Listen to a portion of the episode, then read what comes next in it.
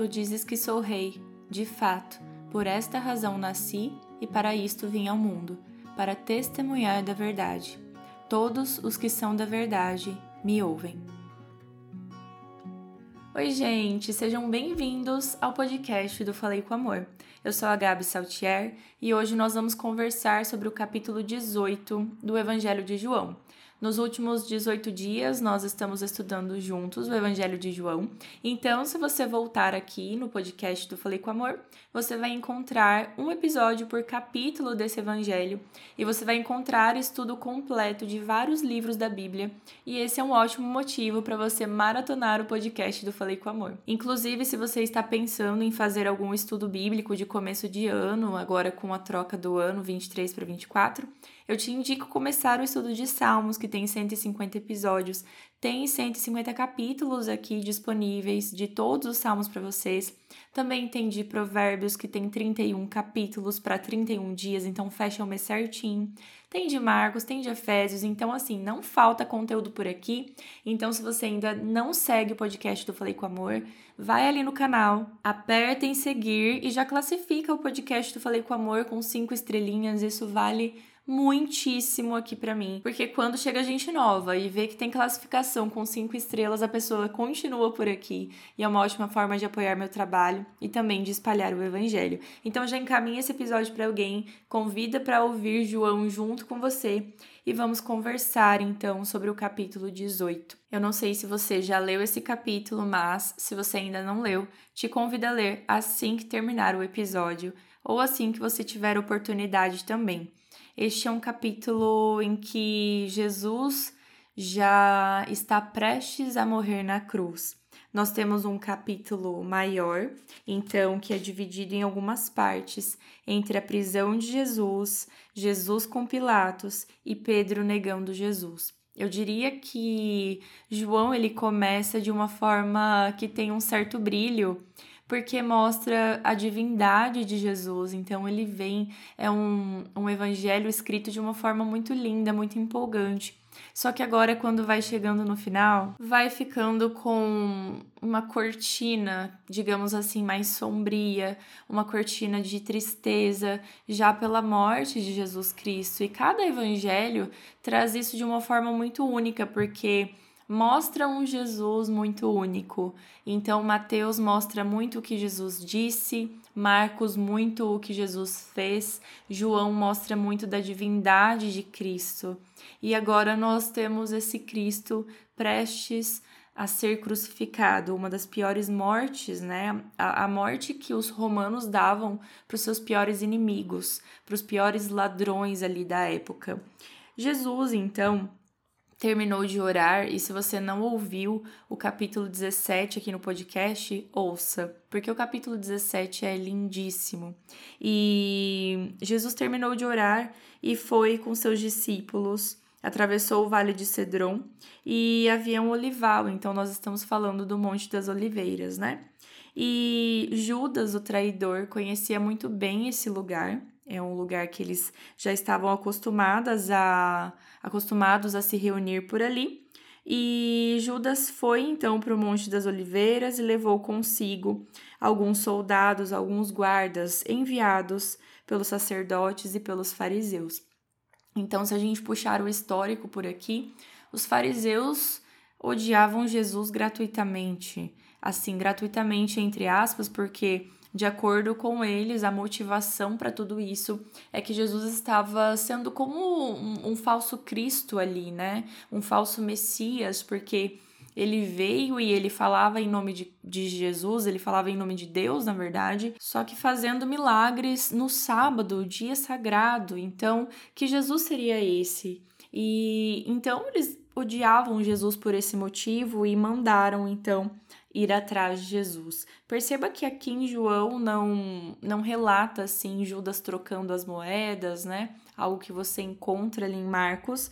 Só que agora Jesus sabia de tudo isso, sabia do que ia acontecer e ele mesmo aborda. Então o diálogo vem de Jesus e ele olha e fala assim: A quem vocês estão procurando? E eles falam a Jesus de Nazaré. E ele diz: Eu sou. Aqui na minha tradução diz sou eu, mas em algumas traduções dizem eu sou. E vale a pena nós lembrarmos de algumas vezes que João já falou, né, já relatou essa frase dita por Jesus aqui.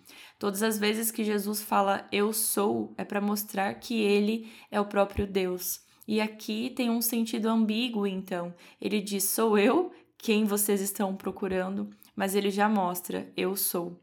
Eu sou o próprio Deus. Como nós temos João ecoando o próprio Gênesis, perceba esse paralelo.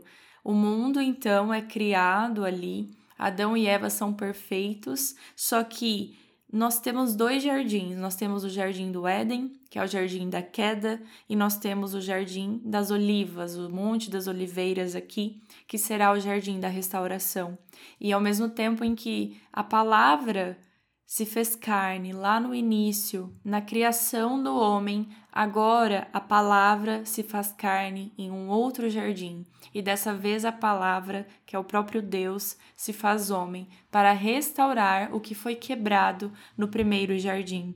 E Jesus se entrega, e eles até perguntam novamente, né? Não, nós estamos procurando Jesus e ele diz: Sou eu.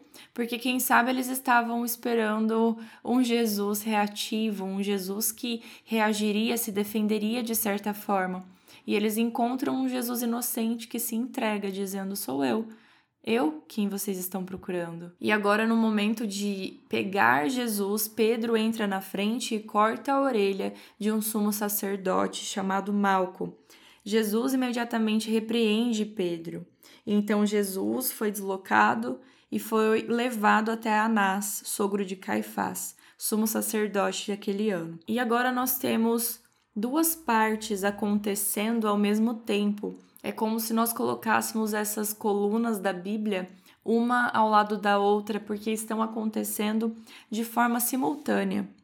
Aqui na minha Bíblia, as duas próximas, os dois próximos trechos têm o nome de Pedro nega Jesus e o sumo sacerdote interroga Jesus. Perceba que aqui Pedro nega Jesus, então Simão Pedro e o outro discípulo eram conhecidos do sumo sacerdote e entraram no pátio da casa do sumo sacerdote.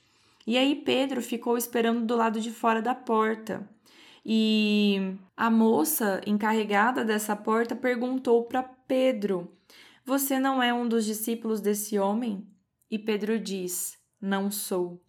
Ao mesmo tempo em que isso está acontecendo, Jesus está sendo interrogado pelo sumo sacerdote. E o sumo sacerdote pergunta, né? O que você fez? E Jesus diz: Eu falei abertamente ao mundo, sempre ensinei nas sinagogas e no templo, onde todos os judeus se reúnem. Nada disse em segredo. Por que me interrogas? Pergunta aos que me ouviram, certamente eles sabem o que eu disse. E quando Jesus disse isso, ele levou um tapa. Então agora nós temos o início de uma violência. E é daqui para mais violência. Então, esse guarda que bateu em Jesus fala: Isso é jeito de responder ao sumo sacerdote? E Jesus respondeu: Se eu disse algo de mal, denuncie o mal mas se falei a verdade, por que me bateu? Então Jesus está o tempo todo falando a verdade. Veja esse paralelo. Pedro negando a Jesus e Jesus jamais escondendo o que ele havia feito.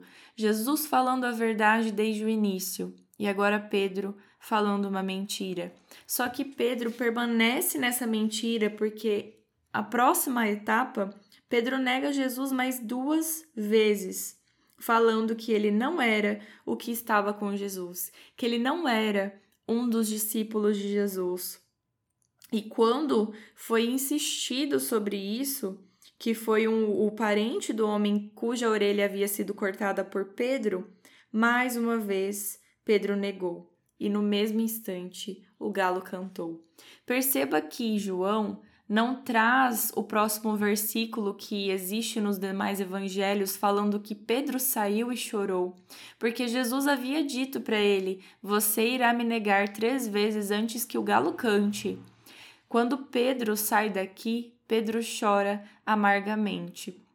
Compreenda que nós estamos em um cenário em que Pedro estava com medo, Pedro provavelmente estava ansioso. Só que enquanto Jesus contava a verdade ao sumo sacerdote, Pedro contava mentiras. Jesus falava abertamente e Pedro fazia o que podia para se esconder. Mas Pedro estava lá.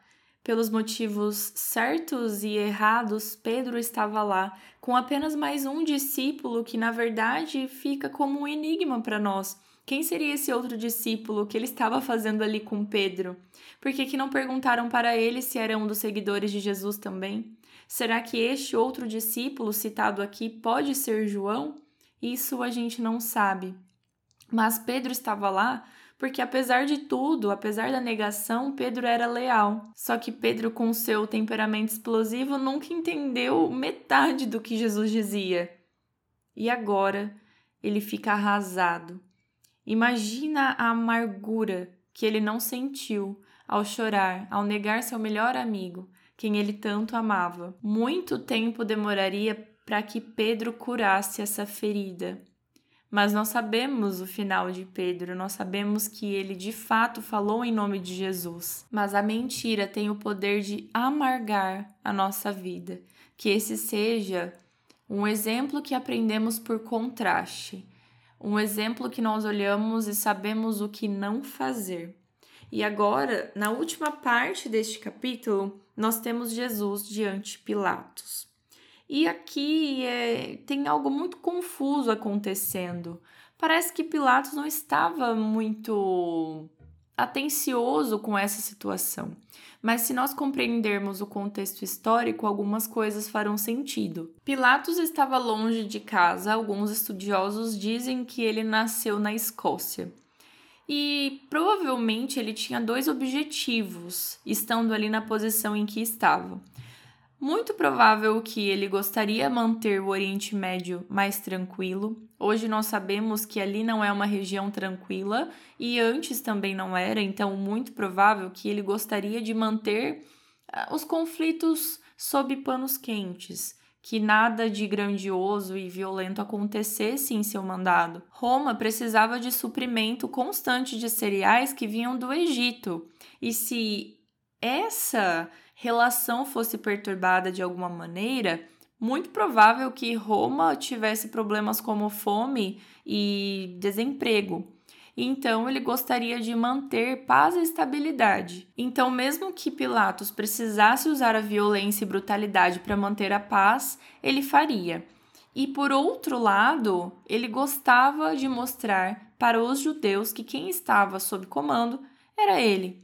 Então, se fosse possível fazer algo que pudesse frustrar os judeus para mostrar que ele estava sob comando, ele faria. Mas aqui, considerando esses dois objetivos de Pôncio Pilatos, né, ele conduz a situação com um tanto de flexibilidade, digamos assim. Então Pilatos pergunta o que Jesus havia feito. Pilatos pergunta para Jesus se ele realmente era rei, e Jesus responde que o reino dele não é daqui. Pilatos então percebe que se tratava de um rei e, como estava ali no contexto da Páscoa, eles tinham o hábito de soltar alguém. Então Pôncio Pilatos pergunta quem vocês gostariam que eu soltasse aqui. E eles respondem, os judeus respondem, que gostariam da soltura de Barrabás, um ladrão. O que está acontecendo aqui são três coisas ao mesmo tempo: o que Jesus pretende, o que Pilatos pretende e o que os chefes dos sacerdotes pretendiam também. As três vontades alinhadas, mas com motivações tão diferentes, culminam em uma crucificação, em uma condenação àquele que nada havia feito. Pilatos não tinha vontade de julgar esse caso, mas os fariseus tinham. Jesus havia recebido um cálice e dele ele bebeu para cumprir a sua promessa e para que nós fôssemos salvos. Eu encerro esse episódio com um trechinho do Anita Wright falando sobre essa passagem. Ele menciona que tudo o que aconteceu tropeça e cambaleia em um ato tão perverso, tão injusto, tão desnecessário e tão indicativo da ruína moral deles mesmos que, antes mesmo de algo mais ser dito, já podemos chegar à conclusão correta. O homem no centro dessa história estava morrendo pelos pecados do mundo. Jamais se esqueça que o homem no centro dessa história é Deus e que ele morreu por mim e por você, para que nós não precisássemos morrer para sempre. Fiquem com Deus e um beijo da Gabi.